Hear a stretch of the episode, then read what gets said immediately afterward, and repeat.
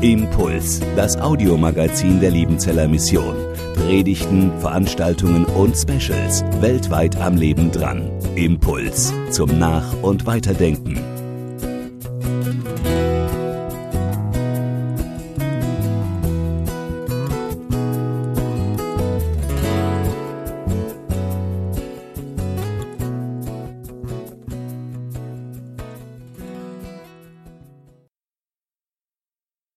Gnade sei mit euch und Friede von Gott, unserem Vater und unserem Herrn Jesus Christus. Amen.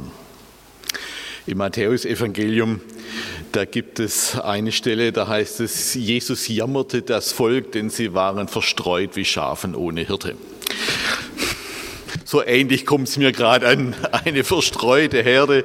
Nein, aber es jammert mich nicht, im Gegenteil. Man kann es auch genau andersrum sehen. Verstreut waren wir in den letzten zwei Monaten, da haben wir uns gar nicht gesehen und jetzt sammeln wir uns in relativer Hinsicht unter den Bedingungen, wie sie nun einmal sind. Es ist schön, dass sich Gemeinde wieder sammelt und ein paar dazukommen und wir hoffen und beten, dass in den kommenden Wochen noch viel mehr dazukommen. Wir hoffen und beten, dass noch viel mehr möglich wird in den nächsten Wochen und Monaten.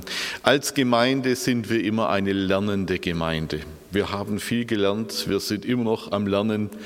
Und ich bin überzeugt, dass Gottes guter Geist eine Gemeinde stärken kann, auch durch solche Zeiten der Krise hindurch. Heute haben wir einen Predigtext, den ich nicht vorlesen muss, weil wir alle ihn auswendig kennen. Es geht um das Vaterunser. Und deshalb will ich diesen Predigtext auch nicht vorlesen, sondern ich möchte Sie mal hineinnehmen in eine ganz persönliche Erfahrung. Diese Erfahrung liegt schon fünf Jahre zurück. Es war eine schwierige Zeit damals. Wir hatten Druck. Wir hatten Stress an unserer Hochschule. Ging auch, wie so oft, um Akkreditierung. Ich stand unter Druck, ich stand unter Stress, meine Kolleginnen und Kollegen auch.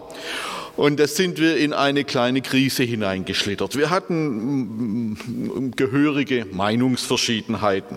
Auf Deutsch Zoff, Krach, Stress. Ja, das soll es geben, hat es auch an der IHL gegeben, gibt es überall. Es war damals vor fünf Jahren ein Freitagmorgen. Ich hatte keine Vorlesung, aber eine Menge Frust und Ärger im Bauch. Und ich hatte versucht, was vorzubereiten, habe nichts, null, 0,0 hinbekommen an diesem Morgen. Ich war emotional komplett blockiert und da können Sie vorbereiten, solange Sie wollen, da geht nichts. Und meine Frau ist eine sehr kluge und weise Frau und sie sagte, hör auf, hör auf mit deinen Vorbereitungen, geh einfach mal spazieren, geh raus, äh, dreh eine Runde, gib dir eine Portion Bewegung. Und sie hat natürlich komplett ge recht gehabt. Und ich habe das dann auch gemacht.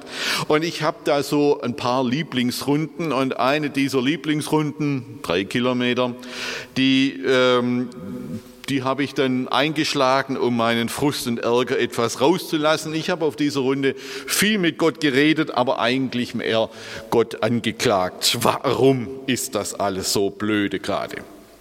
Auf dieser Route da komme ich dann aber regelmäßig an einem Kruzifix vorbei. Das haben katholische Schwestern und Brüder dort aufgestellt. Das ist ein Teil katholischer Frömmigkeit, dass man so Feldkreuze aufstellt, so ein Kruzifix mit so einem kleinen Dach drüber. Und es ist eine uralte christliche Tradition, nicht nur katholische Tradition, dass man an so einem Kruzifix stehen bleiben kann und ein Vater unser betet. Das mache ich immer, wenn ich da vorbeikomme. Dann bleibe ich kurz stehen und bete ein Vater unser. Und so stand ich da mit meinem Ärger, mit meiner Wut, mit meiner Frust und habe ein Vater unser runtergeleiert. Ja, runtergeleiert. Und als ich da so dastand, kam mir dieses Gebet eigentümlich hohl vor. Und ich habe mich gefragt, jetzt stehst du hier mit deinem Ärger, mit deiner Frustration, mit deiner Wut, mit deiner Enttäuschung betest ein Vater unser vor diesem Kruzifix, vor dem Gekreuzigten. Was bringt das überhaupt? Was hat das jetzt mit deiner Situation zu tun? Was bringt dir dieses Gebet in dieser Situation? Und plötzlich passierte etwas. Mitten auf dem Feld, mitten in der Natur, Freitagmorgen war niemand anders da. Ich stand in der Pampa allein vor diesem Kruzifix und habe ein Vater unser gebetet und aus diesem kurzen Moment, den ich da nochmal stehen bleibe, wurde am Ende eine halbe Stunde. Und auf einmal fing ein Reden an, hat dieses Gebet unseres Herrn ein Gespräch mit mir angefangen. Und von diesem Gespräch möchte ich ein bisschen erzählen. Der erste Punkt, das Vater unser macht uns zu Kindern und lenkt unsere Sinne auf den Vater. Das Vater unser macht uns zu Kindern und lenkt unsere Sinne auf den Vater. Das Vater unser fängt mit diesen beiden Worten an, unser Vater. Und plötzlich merke ich, dass ich vor diesem Kreuz nicht als Chef stehe, nicht als Rektor stehe, nicht als Professor stehe oder Pfarrer oder in irgendeiner anderen Rolle, die wir in unserem Leben haben. Ich stehe als Kind da. Das Vater unser macht uns alle zu Kindern. Wir stehen, wenn wir dieses Gebet beten, beten wir es immer als Kinder. Mit den ersten beiden Worten bekommen wir eine Rolle zugewiesen. Du bist Kind und du stehst vor deinem Vater. Das Vaterunser beginnt mit einer Rollenklärung. Ich stehe jetzt nicht vor Kollegen, nicht vor Studenten, nicht vor meiner Frau, nicht vor meinen Kindern. Ich stehe vor Gott, meinem Vater. Und vor ihm bin ich automatisch Kind. Und dieser Rollenwechsel, der macht etwas mit uns. Der macht uns demütig, das ist das Erste. Als Kind ist man die unterste Kategorie in einer gesellschaftlichen Ordnung. Da müssen wir hin. Und das Zweite, es macht uns hilflos. Als Kind stehe ich immer hilflos da. Hilflosigkeit ist eine Grundkategorie des Kindseins. Kinder sind darauf angewiesen, dass man ihnen hilft, elementar hilft.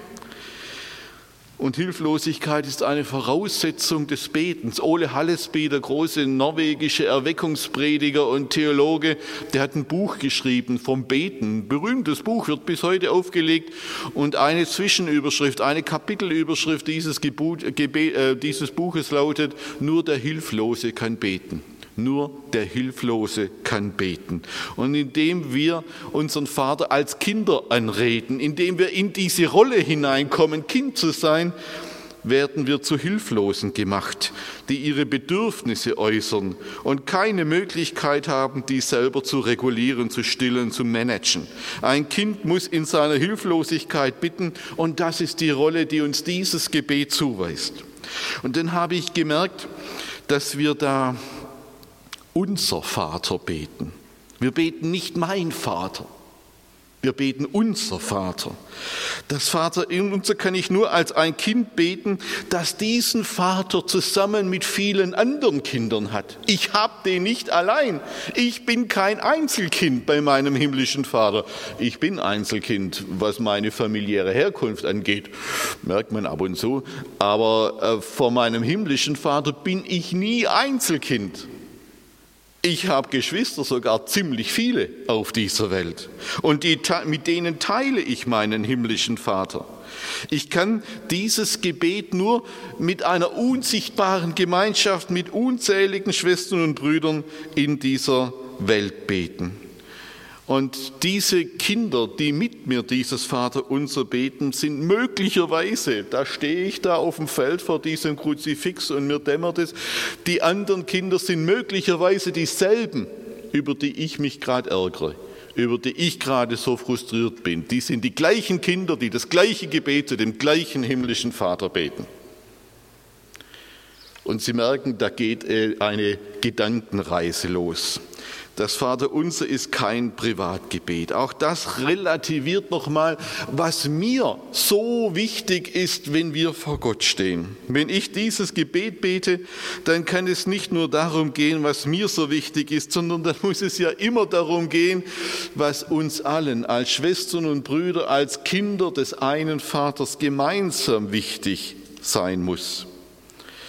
Zum Dritten reden wir zu unserem, gemeinsamen, Vater als einem, der im Himmel ist.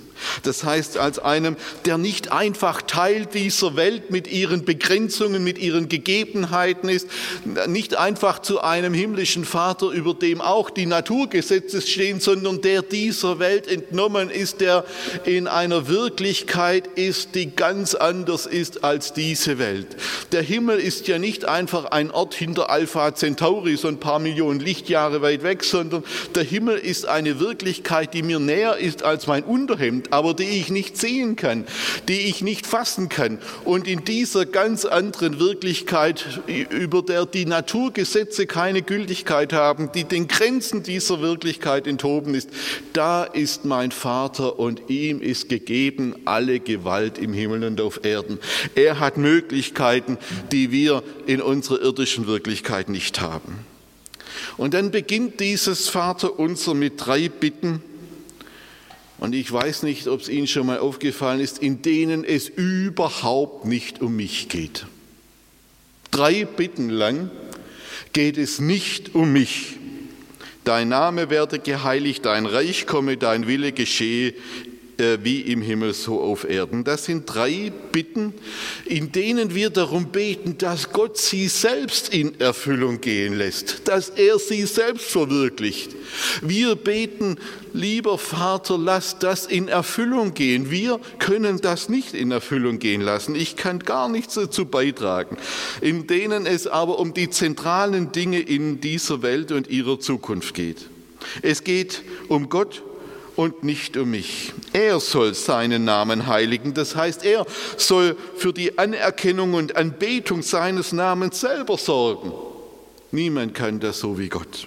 Wir beten dafür, dass Gott dafür sorgt, dass Menschen die Mitte ihres Lebens im Lob Gottes finden. Das meint, dein Name werde geheiligt in dieser Welt. Er soll sein künftiges Reich kommen lassen, damit die Not und das Elend dieser Welt, damit Leid und Tränen und Tod ein Ende nehmen. Ich kann dazu nichts beitragen. Ich kann nur, aber immerhin, darum bitten. Aber dieses Reich kommt und dass Gott es kommen lässt und dass sich sein Wille erfüllt und geschieht, das ist eben wichtiger als alles andere, was mich in meinem Leben betreffen könnte. Und in jedem Fall wichtiger als all die großen oder kleinen Hoffnungen und Wünsche oder auch der Ärger und der Frust, mit denen wir möglicherweise heute Morgen vor Gott stehen, wie ich damals vor fünf Jahren vor diesem Kruzifix gestanden bin. Denn wenn Gott zu seinem Ziel kommt, dann kommen auch wir zu unseren Zielen. Das ist das Geheimnis dieses Gebetes. Wenn Gott zu seinem Ziel kommt, mit der Anbetung seines Namens, mit dem Kommen seines Reiches, mit der Erfüllung seines Willens, wenn Gott im Großen zu seinem Ziel kommt, dann kommen wir auch zu unseren Zielen mit unserem kleinen Leben. Wenn Gott zu seinem Ziel kommt, wenn sein Name geheiligt wird, sein Reich kommt, sein Wille geschieht, dann wird alles gut. Und wenn das nicht geschieht, dann ist alles andere auch restlos vergeblich, was ich tue und was mir so wichtig ist indem ich das Vaterunser zuerst zum hilflosen und bittenden Kind macht und mich in eine Gemeinschaft mit ganz vielen anderen Kindern einreiht, die mir, die neben mir und mit mir dieses Gebet sprechen, wird vieles klein und nichtig, was mir im Moment vielleicht so groß und wichtig vorkommt. Das Vaterunser, das nötigt uns zu einer Rollenklärung.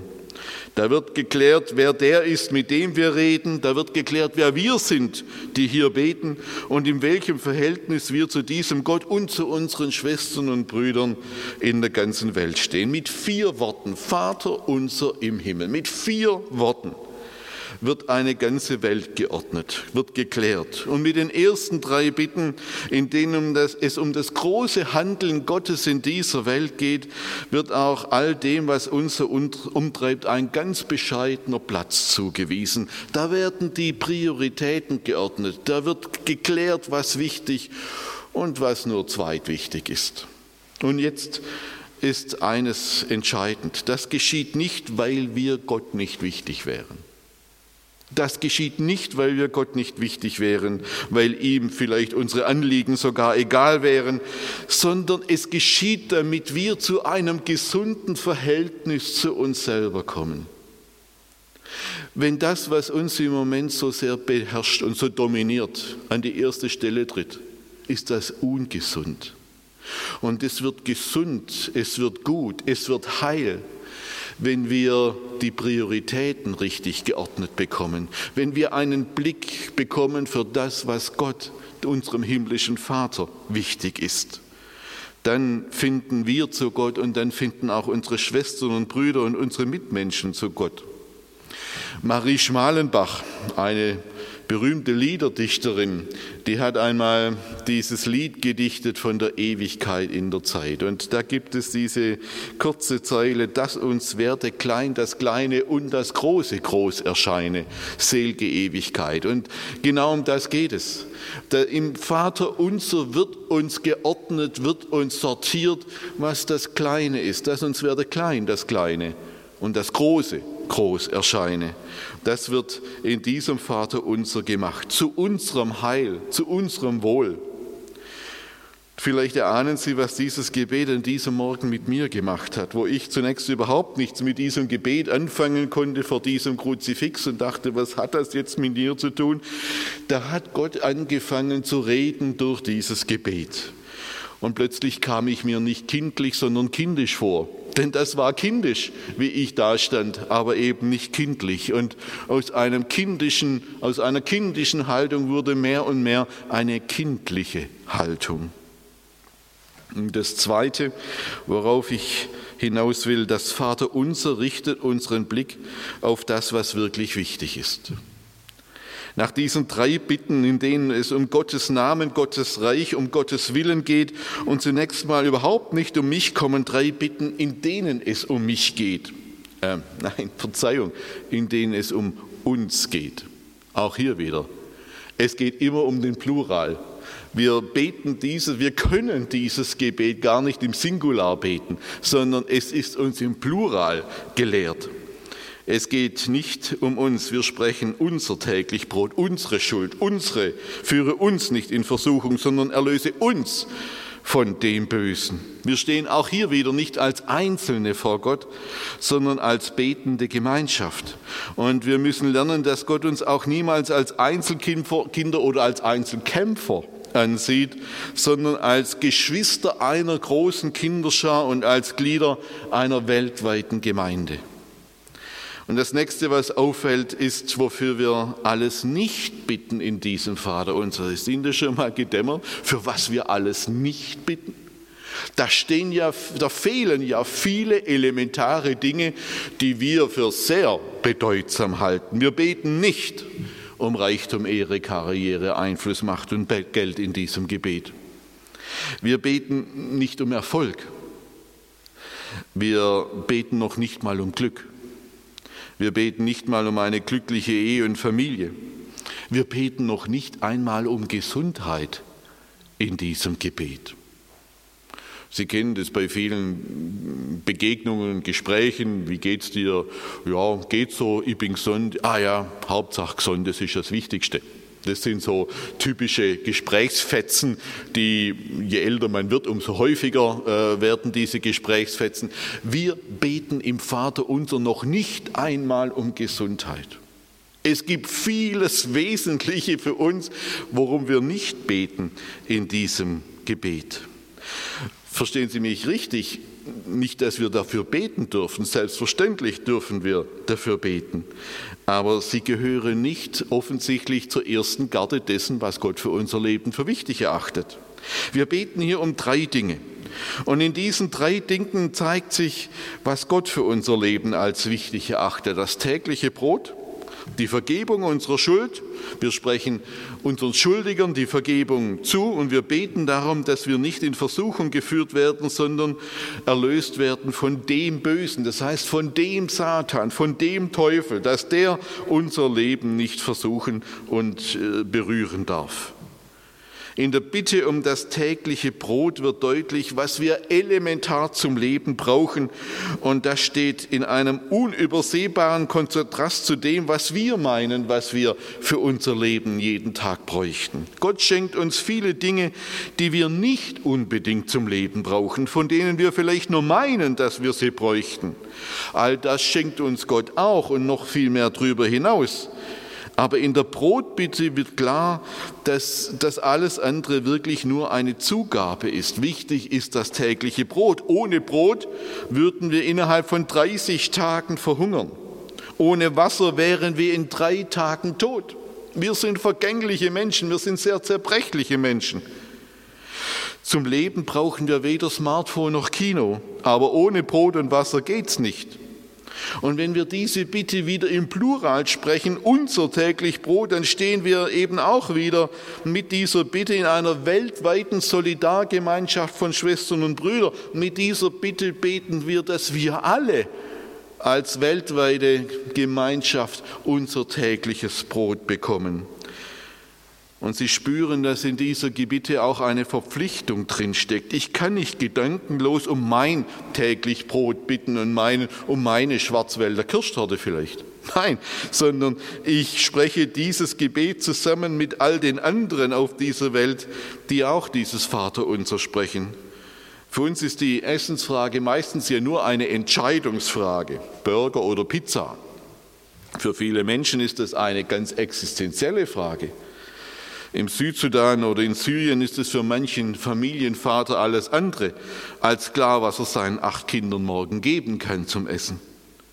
Die Bitte um das tägliche Brot zeigt uns, dass wir bedürftige Geschöpfe sind und sie zeigt uns auch, dass Gott sehr gütig ist, auch wenn wir nicht vielleicht den tollsten Urlaub machen können, auch wenn wir in diesem Jahr vielleicht gar keinen Urlaub irgendwo machen können dass Gott sehr gütig ist, auch wenn wir uns vielleicht nicht das beste Smartphone und die schönsten Klamotten leisten können.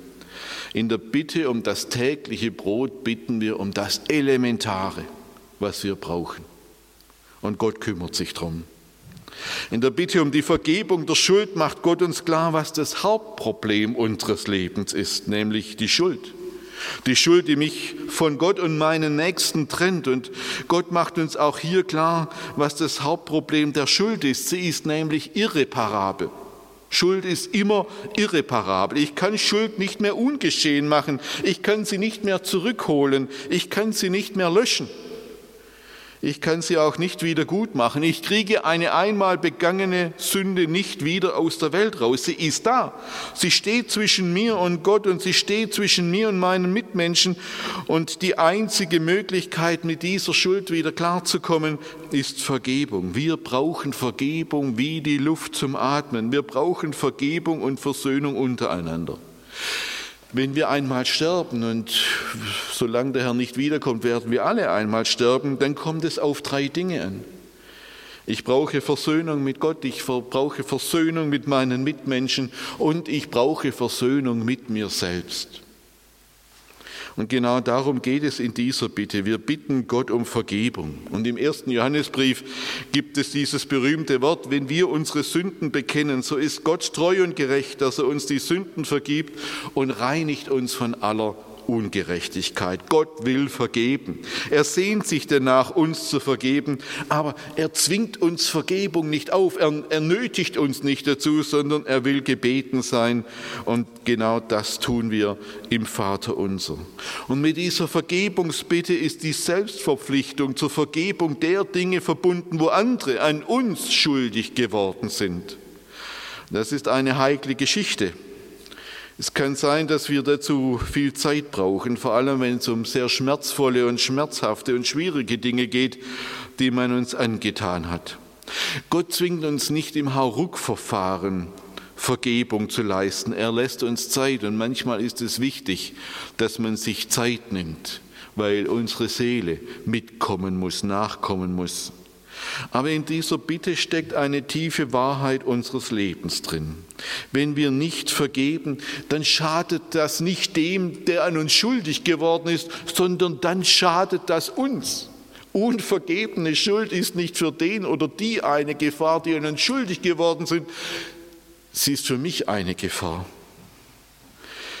Nicht zu vergeben, das hat einmal jemand gesagt, ich habe mir dieses Zitat gemerkt, ich habe schon öfters zitiert, weil es sehr markant ist, nicht zu vergeben, das ist wie Rattengift zu trinken und dann zu warten, dass die Ratte stirbt.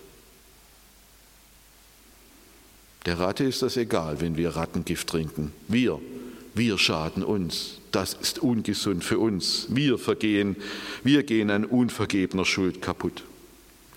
Und das gilt ganz besonders für die unvergebene Schuld gegenüber uns selbst.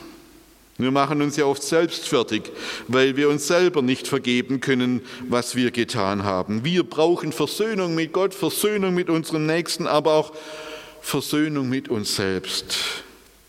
Wie auch wir vergeben unseren Schuldigern, heißt auch, vergib dir selbst, wofür du dich anklagst. Versöhne dich auch mit dir selbst. Gott hat sich schon längst mit dir versöhnt. Und vielleicht können Sie sich jetzt vorstellen, wie mir an diesem Vormittag mitten auf dem Feld, es war dankenswerterweise schönes Wetter, mir Kronleuchter aufgegangen sind der ganze Frust, die ganze Enttäuschung, die ganze Wut, die implodiert auf einmal, die fällt in sich zusammen.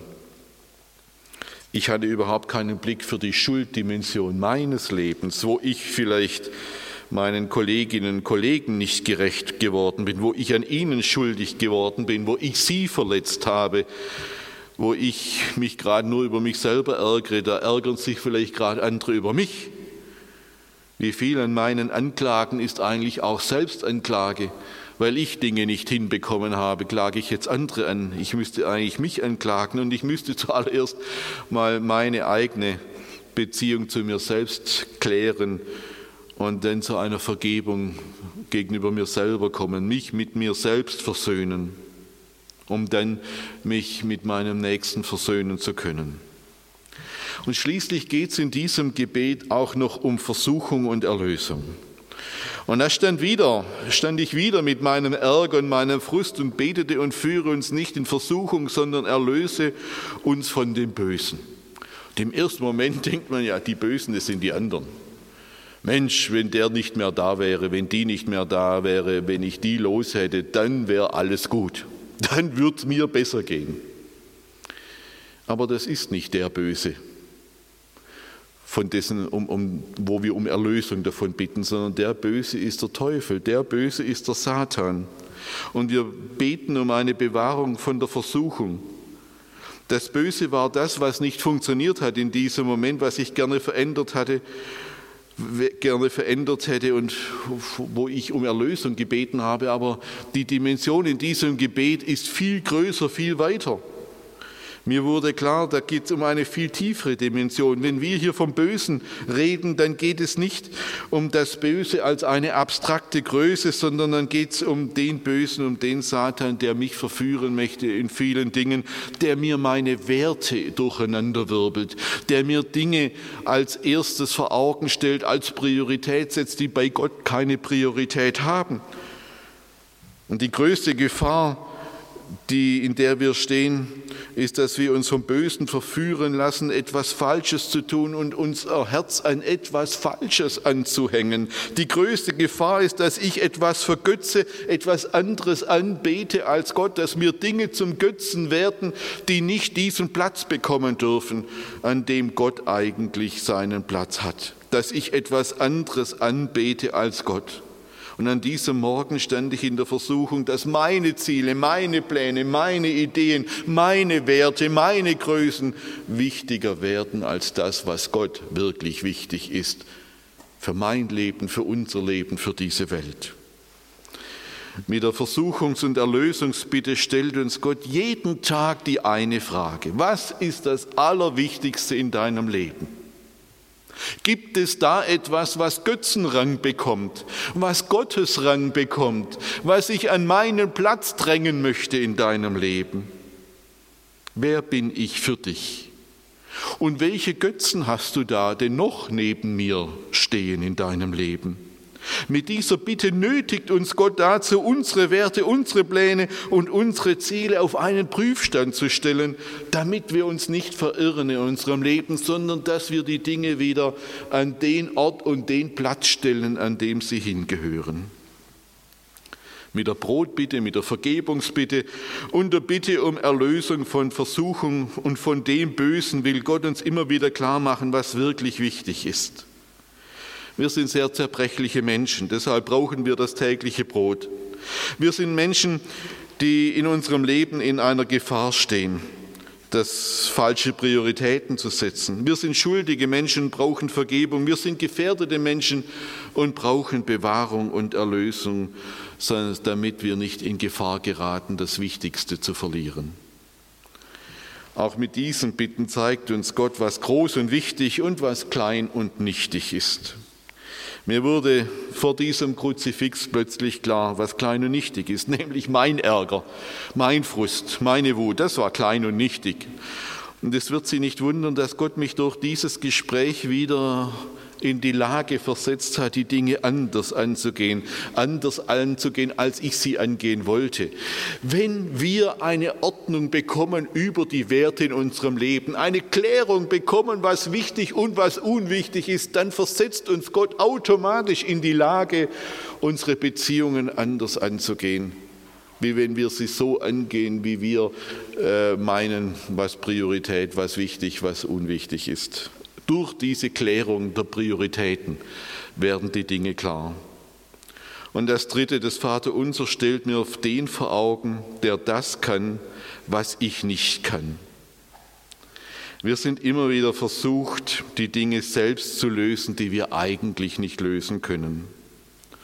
Und dann stand ich vor dem Kruzifix und betete, dein ist das Reich und die Kraft und die Herrlichkeit.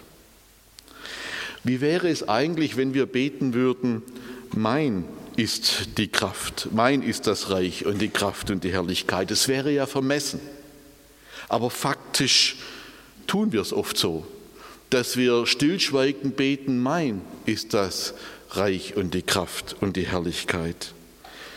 Indem wir bewusst dieses Dein formulieren, zwingt uns Gott zum Loslassen konkret zum Loslassen von unseren Wünschen, unseren Möglichkeiten, unseren Zielen.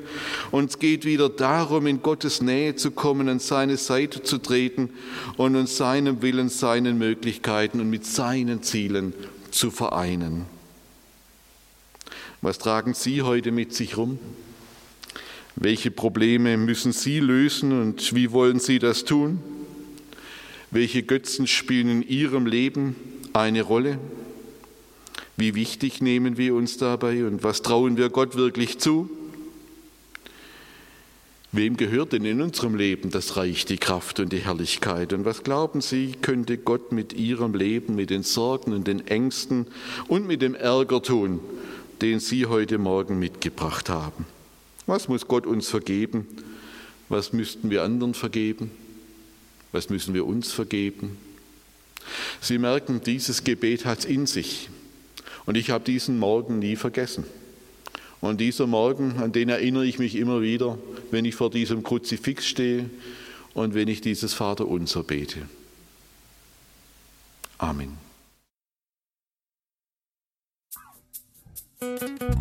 Impuls ist eine Produktion der Liebenzeller Mission. Haben Sie Fragen?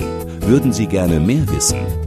Ausführliche Informationen und Kontaktadressen finden Sie im Internet unter www.liebenzell.org. Die Liebenzeller Mission produziert ebenfalls das Fernsehmagazin Weltweit am Leben dran. Informationen zur Sendung und zum Empfang gibt es unter www.weltweit-magazin.de.